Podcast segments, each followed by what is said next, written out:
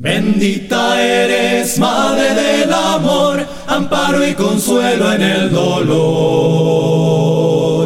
Bendita eres, Madre del Amor, tú nos llevas de la mano al Redentor.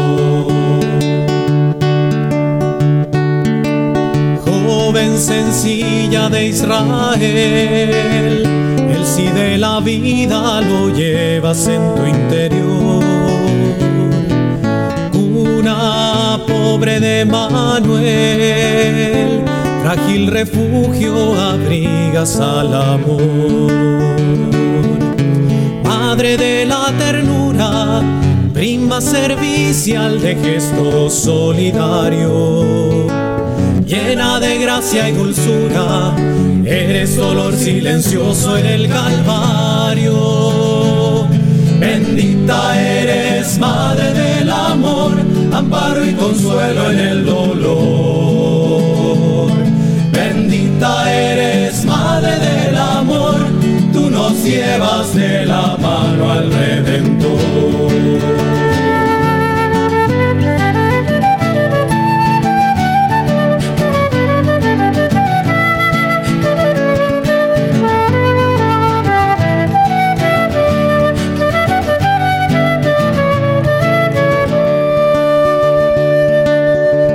Dulce regazo de la alegría, lámpara encendida guiándonos al destino. Canto materno y epifanía, compañera fiel indicándonos el camino. Portas la buena noticia, Virgen niña llena de la luz María. Reina de toda justicia, eres el alma serena, peregrina con Jesús. Bendita eres, Madre del Amor, amparo y consuelo en el dolor. Bendita eres, Madre del Amor, tú nos llevas de la mano al Redentor.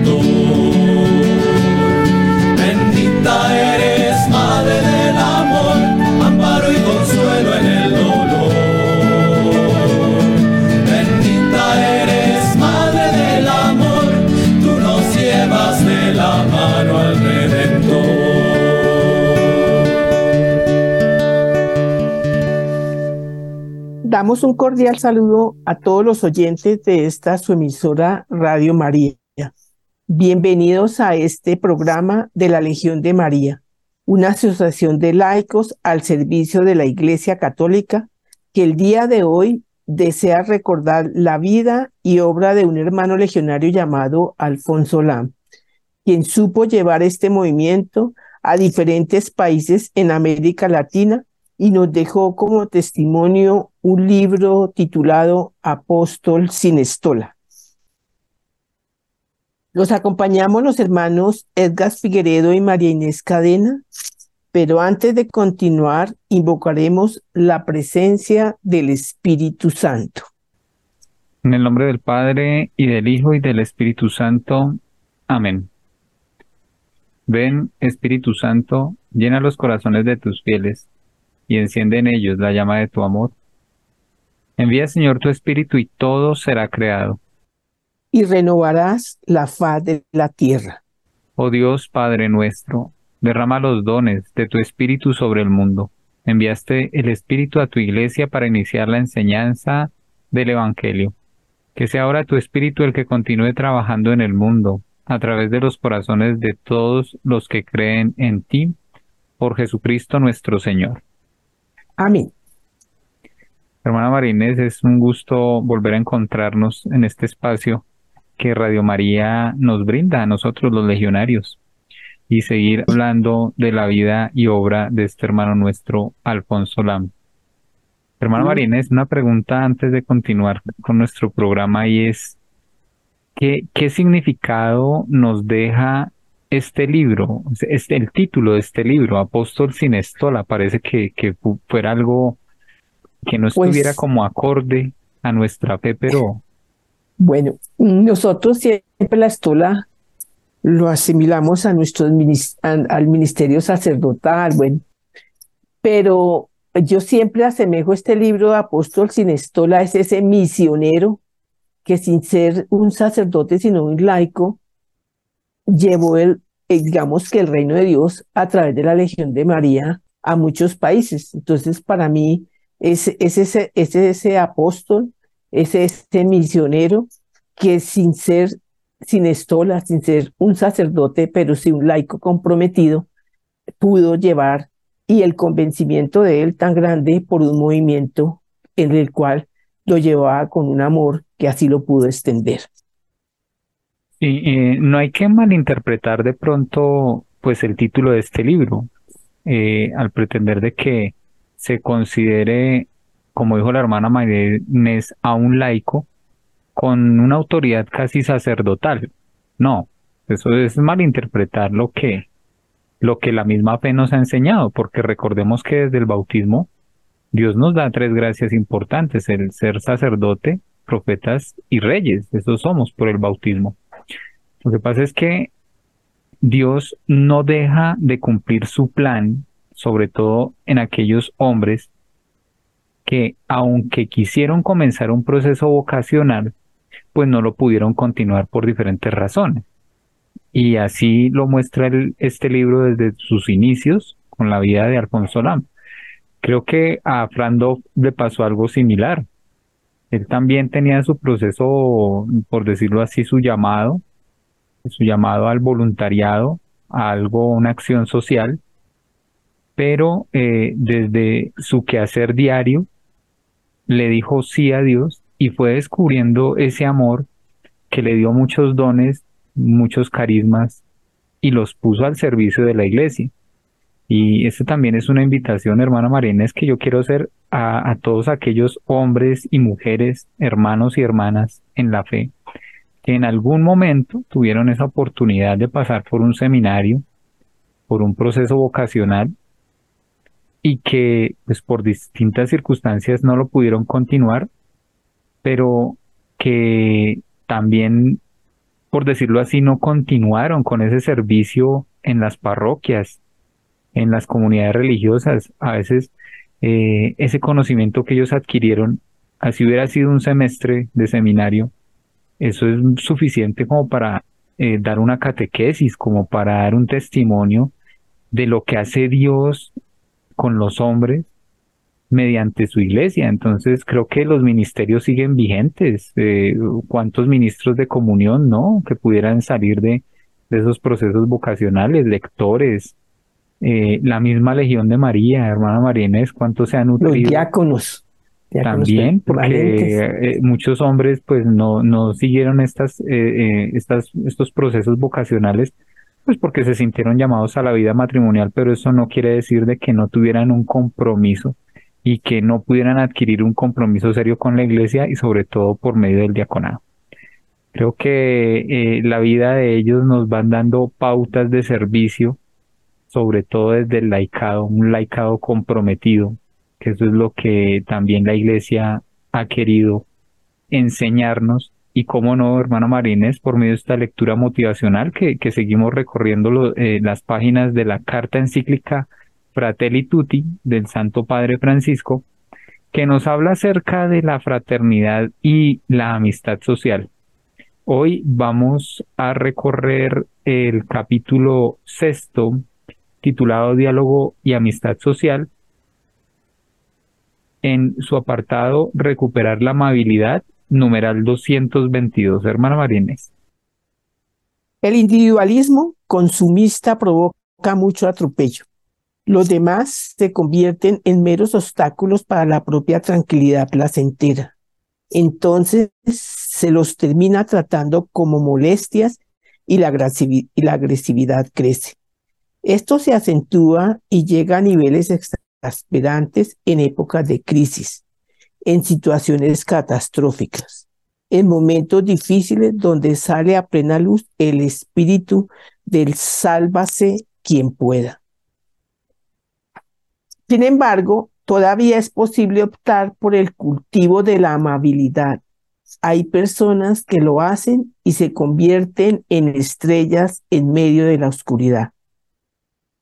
San Pablo mencionaba un fruto del Espíritu Santo en la palabra griega geréstotes de Gálatas 5:22, que expresa un estado de ánimo que no es áspero, rudo, duro, sino afable, suave, que sostiene y conforta. La persona que tiene esta cualidad ayuda a los demás a su existencia sea más soportable, sobre todo cuando cargan con el peso de sus problemas, urgencias y angustias. Es una manera de tratar a otros que se manifiesta de diversas formas, como amabilidad en el trato, como un cuidado para no herir con las palabras o gestos, como un intento de aliviar el peso de los demás. Implica decir palabras de aliento que reconfortan, que fortalecen, que consuelan, que estimulan, en lugar de palabras que humillan, que entristecen, que irritan, que desprecian. Un fruto del Espíritu Santo, la amabilidad. Este fruto marca la diferencia entre el trato de las personas. ¿Cuántas eh, enemistades eh, se hubieran podido evitar, eh, cuántos malos entendidos hubieran podido evitar con este gesto, adoptando este fruto, la amabilidad, comprendiendo de que la angustia del otro, eh, como nos comentaba este texto de la carta encíclica, sus problemas, sus angustias, son los que los llevan a tomar una actitud pues agresiva, a la defensiva.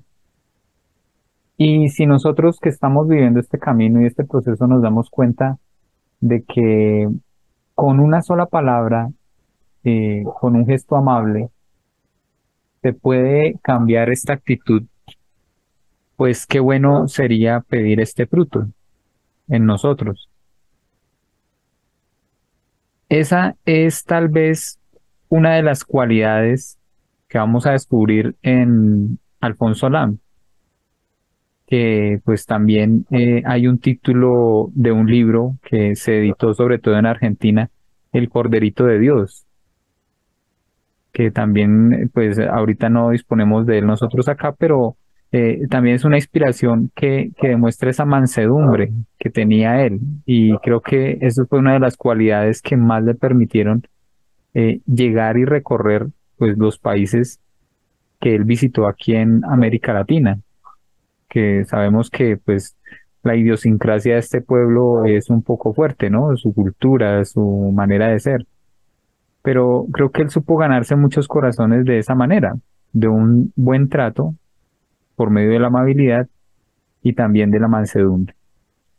Vamos a mirar ahora lo que nos dice el libro Apóstol sin estola, recordando de que eh, este siervo de Dios se encuentra ahora en el Brasil, en un congreso eucarístico que eh, se realizó por aquel año de 1955, y aquí nos va a describir un poco más de lo que él vivió en ese congreso y sobre todo en el país de Brasil. Hermana Marínez. Labor de apostolado en el Brasil. Este inmenso país, casi tan grande como toda Europa, tenía, como se recordara, solo unos cuantos grupos de legionarios y una curia en la entonces capital Río de Janeiro. Hacía unos meses que la enviada Joaquina había viajado por el país, pero que podía ser una persona en semejante territorio? Afortunadamente, Mary Clerkin acudió en ayuda de Joaquina. Los dos convinieron en que ésta, más acostumbrada por su país filipino a soportar el clima tropical, actuase en el norte del Brasil. Esta parte del territorio dominada por la cuenca del río Amazonas y atravesada por el Ecuador es muy difícil de soportar para un europeo. María Clerkin Debía, por lo tanto, trabajar en el sur del país. Cuando después de cinco años Mary regresó a Irlanda, su patria, tenía el Brasil dos senatos, uno, unas 60 curias y 1.700 presidia, a lo que había que añadir un promedio de uno más por día. El 97% aproximadamente de los 60 mil habitantes, 60 millones de habitantes de la población son católicos. Pero la lamentable carencia de sacerdotes es causa de que tanto aquí como en los restantes países sudamericanos, centenares de miles solo sean católicos de nombre. Además de la propaganda de los comunistas y de las distintas sectas, existen aquí el gran peligro del espiritismo, que ha calado en una gran parte de la población y que arrastra continuamente a la apostasía a muchos católicos. Un detalle divertido. Alfie habla de un grupo de espiritistas que se habían impuesto el nombre de Legión de María. Ahora él era un legionario experto y de ahí que quisiera hacer más llevadero el trabajo a su compatriota Mary Clerkin. Le serviría indiscutible a Mary de gran ayuda el que por lo menos en un principio Alfie le asistiera. He aquí esa gran urbe que es Sao Paulo, de dos millones de habitantes y todavía sin un solo presidio. Cinco legionarios de Río estaban dispuestos a acompañar en este viaje a los dos enviados, Alfe y Mary. De esta forma, esta podría familiarizarse con la organización de los grupos. Ya Alfi, durante el Congreso Eucarístico Mundial, había conseguido el permiso del arzobispo de Sao Paulo para instituir la Legión de María. Así pues, estos siete hombres se propusieron conquistar la ciudad de dos millones de almas. El éxito fue enorme. En un mes se fundaron 25 presidios, que se trató no de un florecimiento efímero, sino de una obra consistente y firme. Lo demostró el desarrollo ulterior. Pues miremos por un momento, queridos oyentes, eh, eh, las circunstancias, las situaciones y el tiempo en donde se desarrolla pues, esta experiencia de la Legión de María en Brasil, el año de 1955. Y se describe muy bien este país, y aún lo es, casi, casi tan grande como Europa. No lo ha dejado de ser. De pronto aquí otro dato que, que nos da esta experiencia que se narra es que Río de Janeiro era en ese momento la capital de Brasil, cosa que ahora no lo es, es Brasil, que está un poco más pues hacia adentro del territorio, no tanto en la costa. Y sin embargo, lo más curioso de esto es que la Legión de María no estaba, por decirlo así, extendiéndose en la capital, sino en, los, las ciudades cercanas eh, y de pronto un poco más rural. Menciona también aquí a la hermana Joaquina Lucas, que venía de Filipinas.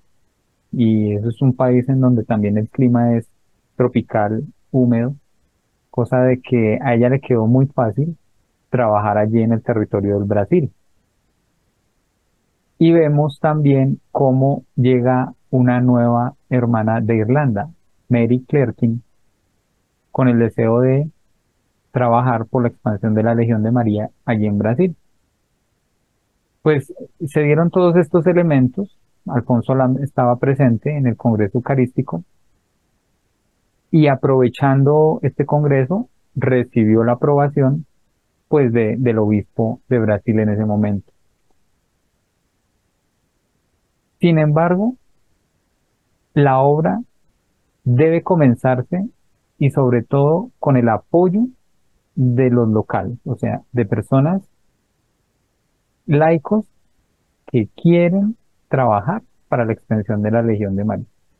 Eso es fundamental, hermana Marínez. ¿Cuántas veces a nosotros nos ha pasado? Y lo, lo vivimos y lo experimentamos a veces cuando hacemos extensión en nuestras propias parroquias, aquí en la ciudad, en donde nos piden, nos solicitan el apoyo, el mismo párroco da el permiso, la autorización, de aquí queremos tener la legión, pero algo fundamental en eso es que las mismas personas de la comunidad sean las que trabajen por la extensión de la legión, porque muchas veces nosotros llegamos, hacemos como una misión, de pronto un fin de semana, un domingo, pero se necesita de aquellos colaboradores en cada parroquia en donde asuman, por decirlo así, la responsabilidad de seguir invitando, de conocer, de seguir promoviendo la Legión de María.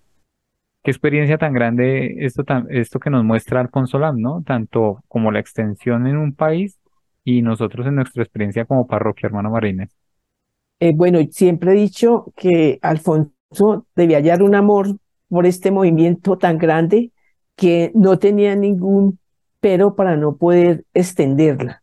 Y siempre guiado por esa fuerza del Espíritu Santo, que es cuando nosotros nunca debemos, por el hecho de que el sacerdote a veces eh, digamos, no conoce muy bien la legión y él duda en formar los grupos, nunca debemos de desfallecer porque hay que insistir, hay que mostrar cómo es el movimiento y, y, es un movimiento de apostolado de oración. Entonces, así debemos mostrárselo al Padre y acompañarlo, Padre, que necesita. Siempre nosotros debemos estar prestos a la ayuda, porque nuestros grupos son parroquiales y nosotros debemos de ser un soporte de la parroquia en muchos factores. Es que las parroquias tienen muchísimas actividades. Tal vez nosotros no las conocemos, pero siempre yo le digo, cuando estamos en la parroquia, regálele dos horitas en la semana a la parroquia y a ti como, como cristiano para ir creciendo en los caminos del Señor.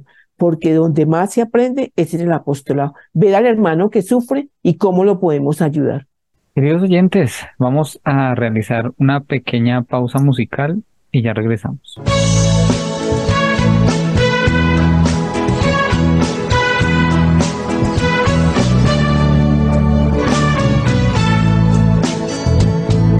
Ven, dame la mano, cuenta conmigo. Yo soy tu hermano más que tu amigo. Ven y canta conmigo. Cantemos juntos en un mismo espíritu por el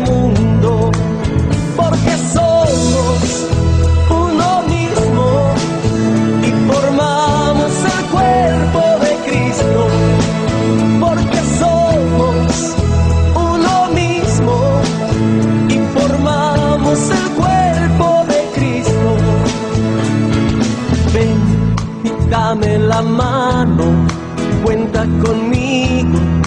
Yo soy tu hermano más que tu amigo.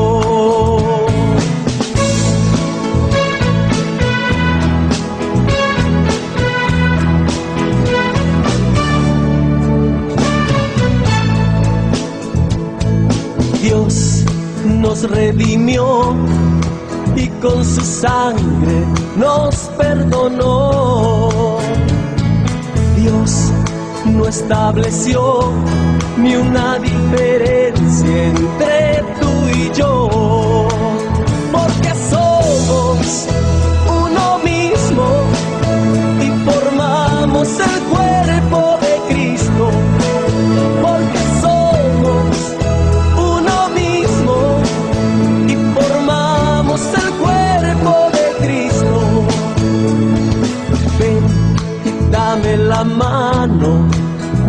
conmigo. Yo soy tu hermano más que tu amigo.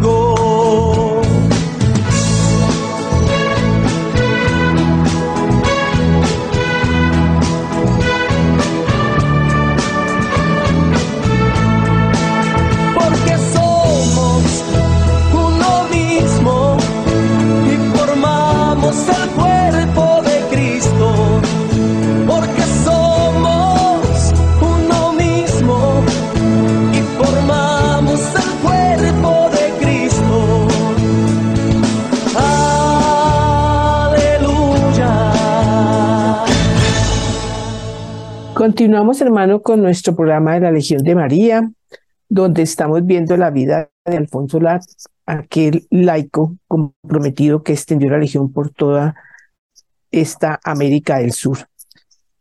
Hoy queremos saludar a todos nuestros consejos en las diferentes ciudades, pero antes que todo, recordarles que llegamos al mes del Rosario y que ojalá sea un mes de oración, de entrega a, al Señor por medio de la oración y ojalá podamos motivar mucho el rezo del Santo Rosario, porque entre más oremos, más estamos buscando la paz y la reconciliación de nuestros pueblos. Entonces, que esa sea la meta, porque acuérdense que es el mes del Rosario, pero el mes misionero. Entonces, debemos siempre ser esos misioneros de buscar llevar a Dios a través de la oración.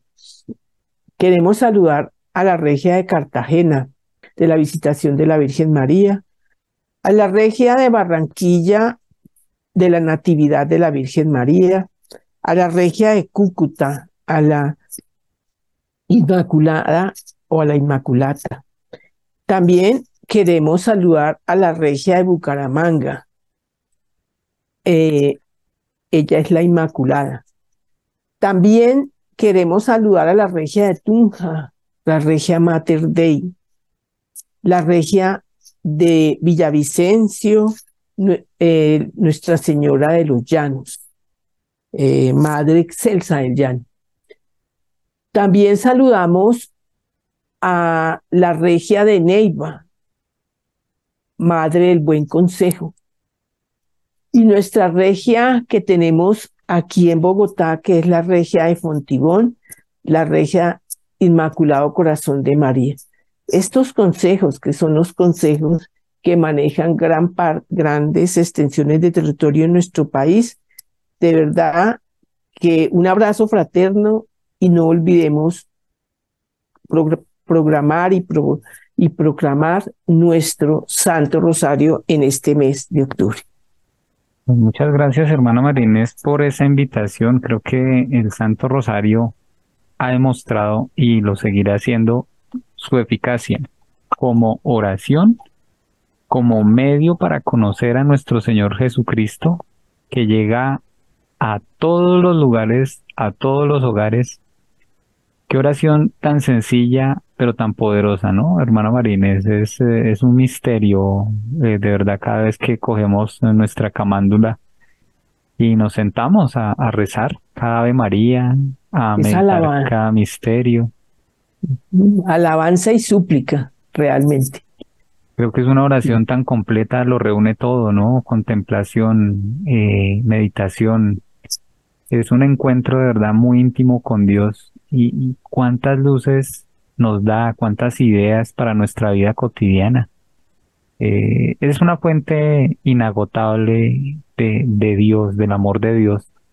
Eh, esperemos que, que de verdad sea reconocida esta oración como ese medio que la misma Virgen nos ha entregado, que eh, ese, ese deseo de, de, lo que ella ha pedido siempre, ¿no? Hagan lo que Él les diga. Es todo, es todo y, y pues por eso, eh, queridos oyentes, también Radio María, esa es su fortaleza, esa es eh, su razón de existir. creo que esas campañas del Rosario que, que hace esta emisora nos ayudan muchísimo a, a valorar lo que es la iglesia, lo que es la fe, la palabra de Dios. Continuamos, hermano Barinés, con eh, nuestro programa y ahora nos encontramos en el numeral 224 de la carta encíclica Fratelli Tutti. La amabilidad es una liberación de la crueldad que a veces penetra las relaciones humanas, de la ansiedad que no nos deja pensar en los demás, de la urgencia distraída que ignora que los otros también tienen derecho a ser felices. Hoy no suele haber ni tiempo ni energías disponibles para detenerse a tratar bien a los demás, a decir permiso, perdón, gracias. Pero de vez en cuando aparece el milagro de una persona amable, que deja a un lado sus ansiedades y urgencias para prestar atención, para regalar una sonrisa, para decir una palabra que estimule, para posibilitar un espacio de escucha en medio de tanta indiferencia. Este esfuerzo vivido cada día es capaz de crear esa convivencia sana que vence las incompresiones y previene los conflictos. El cultivo de la amabilidad no es un detalle menor ni una actitud superficial o vergüenza, puesto que supone valoración y respeto. Cuando se hace cultura en una sociedad transfigurada profundamente el estilo de vida, las relaciones sociales, el modo de debatir y de confrontar ideas. Facilita la búsqueda de consensos y abre caminos donde la exasperación destruye todos los puentes. Pues el Papa Francisco, desde un principio de su pontificado, ha querido que tres palabras resuenen en el corazón de todos los creyentes permiso, perdón y gracias. Y estas tres palabras son el resultado de ese fruto, de la amabilidad. Eh, eso se siente, ¿no, hermano Marínez? Cuando alguien pide permiso. Eh, ya como que uno dice, eh, esta persona es, tiene unas cualidades, quiere algo importante que decir. El pedir perdón, cómo desarma, ¿no? Cómo desarma esta, esta palabra, esta expresión, este deseo. Y por último, el dar las gracias, una muestra de humildad, de agradecimiento, de gratitud, de valorar lo que se ha recibido. Y esto es lo que hace que la amabilidad tenga ese valor que hace de una persona alguien digno ante Dios, alguien con, con una persona con la que Dios puede contar sobre todo para su obra. Porque cuánto hace falta a veces, hermano Marínez, esta, esta virtud, este fruto en, los colaboradores parroquiales. Em, ¿Cuántas personas no llegan buscando una, mm, una asesoría, eh, un espacio, un lugar y aunque no se tiene siempre, por decirlo así, todas las respuestas o no se tenga el conocimiento de todo lo que se hace en una parroquia, pues la amabilidad deja una muy buena impresión acerca del lugar en donde la persona se encuentra, o sea, la casa de Dios. Si cultivamos estas palabras y si las vamos meditando, pues nos ayudarán mucho sobre todo a lograr esta fraternidad en nuestras comunidades, en nuestros grupos parroquiales. Eh, a veces como que los excesos de confianza pues no permiten, ¿no? Creo que cuando hacemos las cosas por rutina o cuando se hace ya eh, de una forma cotidiana, como que eh, estas palabras empiezan a dejar de tener valor, pero no podemos perder ese, eh, ese respeto por, por las personas. Y en la familia, ¿no? También a veces. Creo que se entran en grados de confianza en donde estas palabras van desapareciendo y, todo el mundo se cree dueño de todo. Y ahí es donde se falta el respeto. Entonces, eh, definitivamente es una lección que el Papa Francisco nos quiere dar para una sana convivencia. Y ahora, hermana Marínez, el hermano Alfonso Lamb, eh, pues viendo los frutos que ha tenido en el país del Brasil, viendo que la Legión de María se ha extendido, em, pues él quiere como buscar un nuevo rumbo. Y este libro nos va a decir algo muy importante de por qué Alfonso Lam ahora toma la decisión de viajar a un nuevo país. Hermana Marínez. Un día llegó un telegrama de Dublín.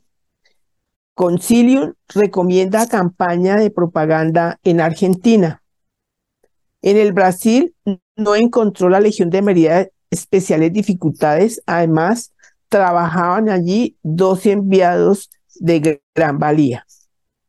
En la Argentina, sin embargo, sucedió todo lo contrario. Joaquín había intentado allí desde hacía años probar suerte, pero una resistencia ferra se le oponía. Semanas y meses había trabajado sin obtener el más mínimo resultado. Obispos y párrocos habían declarado que la Argentina tenía su acción católica y que la Legión de María era, por lo tanto, completamente innecesaria. Solo en la diócesis de Catamarca, al norte del país, pudo la legión conseguir algo. El obispo de allí, quizás porque era de origen irlandés, dio su aprobación y de esta manera Joaquina pudo fundar 14 presidias y una curia en aquel obispado. Ciertamente la Argentina era una piedra de toque para todo aquel que hubiera osado luchar contra semejante oposición. Alfie nunca preguntó por lo difícil o fácil de un deber, obedecía. Aquí en el Brasil tendrá trabajo para 10 años, pero mi presencia no es indispensable, escribió. El 18 de octubre de 1955 pudo todavía ayudar a fundar una curia en Sao Paulo. Después emprendió el viaje a la Argentina. Y he aquí la capacidad de decisión, de análisis, de una acertada y fructífera decisión, porque como él lo dice, yo en Brasil, con el trabajo que hay que hacer, puedo quedarme 10 años. Pero mi presencia no es indispensable. Eh, es duro y es difícil porque nosotros tendemos como acomodarnos, ¿no? Como, como a ver la situación en la que pues es muy favorable, en la que no vemos muchos problemas y él fácilmente hubiera podido haberse quedado en Brasil y pues haber vivido y haber expandido la legión al ritmo que él quisiera. Pero aquí hay una característica muy importante. Al fin nunca preguntó por lo difícil o lo fácil de un deber. Lo obedecía. Y creo que si nosotros miramos por qué la Legión de María tiene esta estructura, ¿no? De nuestros consejos, eh, no se trata aquí de obedecer ciegamente, porque el telegrama recomendaba hacer campaña de propaganda en Brasil. Es una recomendación. Sin embargo, por ser el Consejo Superior, pues lo que se busca es estar en obediencia, comprendiendo de que ellos tienen una visión y un panorama más amplio de lo que es favorable o no. Y él, en su confianza, asume este llamado. Ahora él tiene un propósito, llegar a Argentina. Y hay otra característica, vemos el apoyo de los obispos, de los sacerdotes, y el manual de la Legión de María tiene un capítulo, hermana Marínez, no sé si me recuerda, titulado Algunas objeciones, capítulo 37 de nuestro manual. Y aquí hay una objeción muy clara. Aquí ya tenemos un grupo está trabajando por la iglesia, creo que la Legión de María no, no, no, haga mucho. Y ese capítulo tiene otras objeciones que quien esté interesado decir, y, son objeciones que, que dice uno, eh, no, o sea, eso limita, eso eh, reduce la acción, eso es lo que convierte a veces en los grupos en sectas, eh, no da ese campo de acción y sobre todo en nombre de quién va la legión, ¿no? O sea, de la Virgen María. Eh, ella, siendo la madre de nuestro Señor Jesucristo, nosotros también llevándola a ella, si María fuese conocida, con cuánto amor se podría llegar a descubrir a, a Cristo. Entonces, Alfonso Lam siempre con esa inquietud de dar a conocer a María, de darla, de, de, mostrar sus virtudes, de, de ver cuánto ella amó a Jesús y a su iglesia.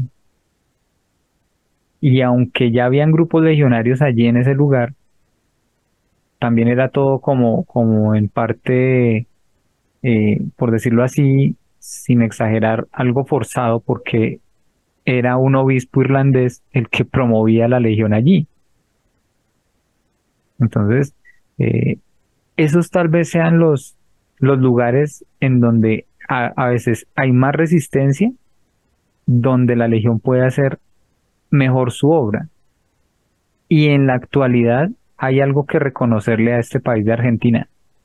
Tiene unos grupos muy sólidos, tiene unos apostolados muy serios, que también invitamos a, a nuestros oyentes y sobre todo ahorita con, con esto del Internet y, y de la comunicación a que busquen en, por internet eh, la Legión de María, no solo aquí en Colombia, en otros países, ver estas obras, ver estos trabajos, ver también cómo la iglesia se ha fortalecido tanto, comunidades pequeñas, a veces en mucha dificultad, van saliendo a flote por medio de estos trabajos de, de la Legión, de dar a conocer su obra, el manual, su organización, su estructura. Pues hermana Marines, qué, qué hermoso testimonio y, y, ya vamos, como dicen, en nuestra recta final un poco, ya estamos entrando en este mes de octubre, como dijo la hermana Marines, mes del Rosario, que nos va preparando para culminar el año. También es bueno ir haciendo como nuestro análisis, prepararnos para un nuevo año litúrgico, eh, sobre todo para que este año termine en paz. Eh, aquellas cosas que no hemos podido hacer todavía, ¿no? Reflexionemos a ver cómo, cómo las podemos llevar a cabo. La iglesia también entra en un proceso misionero el próximo año en sus parroquias. Estamos llamados a hacer misión, misión parroquial 2024. Entonces también estemos atentos a aquello que pues la iglesia de Bogotá nos ha invitado y sobre todo los obispos Felicitaciones también, hermana María Inés, ¿no? Estamos de celebración por la alegría del nombramiento de Monseñor Luis José Rueda, ¿no? Nuevo cardenal. sí, nuevo este, cardenal. Estemos muy unidos ahorita, este día en que lo van a ordenar cardenal, para que nosotros seamos ese puente de oración para que él haga su misión en nuestra iglesia colombiana. Y Queridos oyentes, nos comenzamos a despedir con esta oración por la beatificación del siervo de Dios, Alfonso Lam. Oh Dios, que con tu infinita misericordia inflamaste el corazón de tu siervo Alfonso Lam en un amor sin límites a ti y a María, amor que exteriorizó con una inmensa vida de trabajos, vigilias y sacrificios para la salvación de almas Concédenos, si es tu voluntad, que logremos por su intercesión lo que no podemos conseguir por nuestros méritos. Por Jesucristo nuestro Señor. Amén. Amén. Hermana Marinés, un gusto eh, la compañía para este programa y queremos también pues agradecer a nuestros oyentes, al Padre Germán por el espacio, con la esperanza de continuar con esta labor. Eh, gracias, hermano Edgar, y a todos los que se han unido a este programa para que sigamos haciendo radio y llevando a Jesucristo a muchas almas que lo necesitan y ante todo orando unos por otros para buscar la paz en nuestros pueblos. Oración final, Catena Legión. Antífona. ¿Quién es esta que va subiendo cual aurora naciente, bella como la luna, brillante como el sol, terrible como un ejército formado en batalla? Proclama mi alma la grandeza del Señor, se alegra mi espíritu en Dios mi Salvador, porque ha mirado la humillación de su esclavo. Desde ahora me felicitarán todas las generaciones, porque el poderoso ha hecho obras grandes por mí. Su nombre es santo y su misericordia llega a sus fieles de generación en generación. Él hace proezas con su brazo, dispersa a los soberbios de corazón, derriba del trono a los poderosos y enaltece a los humildes, a los hambrientos los colma de bienes y a los ricos los despide vacíos. Auxilia Israel su siervo, acordándose de la misericordia, como lo había prometido a nuestros padres, en favor de Abraham y su descendencia por siempre. Gloria al Padre y al Hijo y al Espíritu Santo. Como era en el principio, ahora y siempre, por los siglos de los siglos. Amén. ¿Quién es esta que va subiendo, cual aurora naciente, bella como la luna, brillante como el sol, terrible como un ejército formado en batalla? Oh María sin pecado concebida. Ruega por nosotros que recurrimos a ti. Oh Señor Jesucristo, medianero nuestro delante del Padre, que constituiste a la Santísima Virgen, tu Madre, Madre nuestra y medianera ante ti. Haz que cuantos a ti acudieren para pedirte beneficios, se gocen de haberlo conseguido todo por ella. Amén. Amén.